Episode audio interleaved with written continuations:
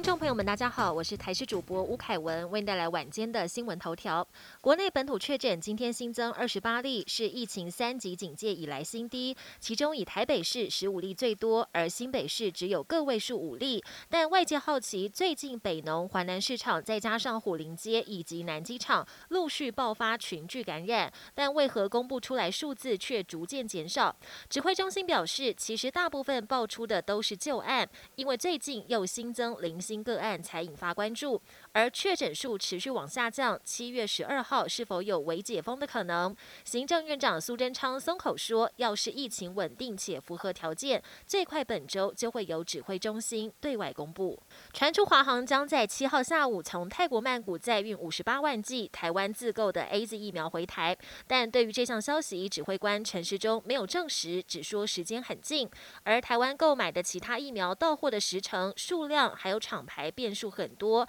加上 Delta 病毒恐怕会降低疫苗保护力，因此有国内专家建议开放混打 A Z 和莫德纳，让两剂疫苗的效益发挥到最高。对此，指挥中心表示，目前已经核准某医学中心执行 A Z 混打莫德纳的临床试验，但核准时间不会这么快。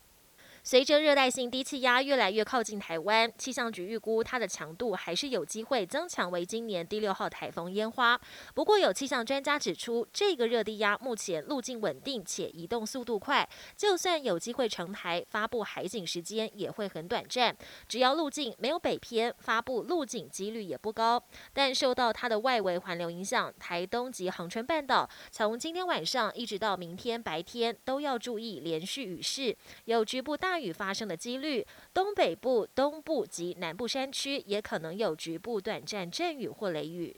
国际焦点：东京疫情持续升温，冬奥相关规定可能再生变数。日向菅义伟可能八号宣布，首都圈一都三县继续实施防止疫情蔓延措施，也可能长达一个月，直到冬奥结束。如此一来，冬奥观赛观众上限也可能从一万人再减少到五千人，甚至成为无观众比赛。开幕跟闭幕典礼也可能不对外开放。东京奥委会跟国际奥委会渴望在八号做出决定。